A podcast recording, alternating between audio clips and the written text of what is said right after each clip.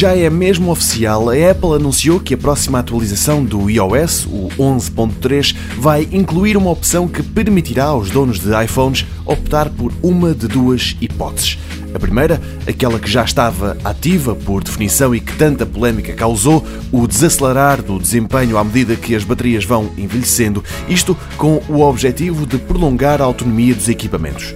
A outra hipótese é desligar esta opção. O resultado é que a performance não se vai abaixo, mas a bateria vai durar cada vez menos.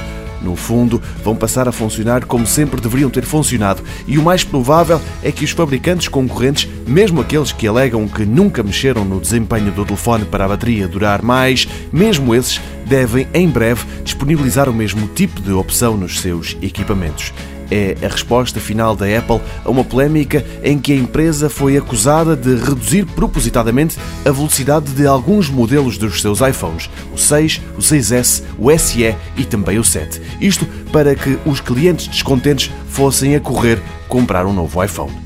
No início da polémica, a Apple tratou de pedir desculpa por não ter revelado ao público a opção que tomou no que diz respeito à forma como resolveu dar prioridade à autonomia dos seus iPhones. Depois, reduziu o preço da substituição das baterias e agora, para pôr um ponto final na polémica, deixa os utilizadores decidirem querem velocidade ou autonomia.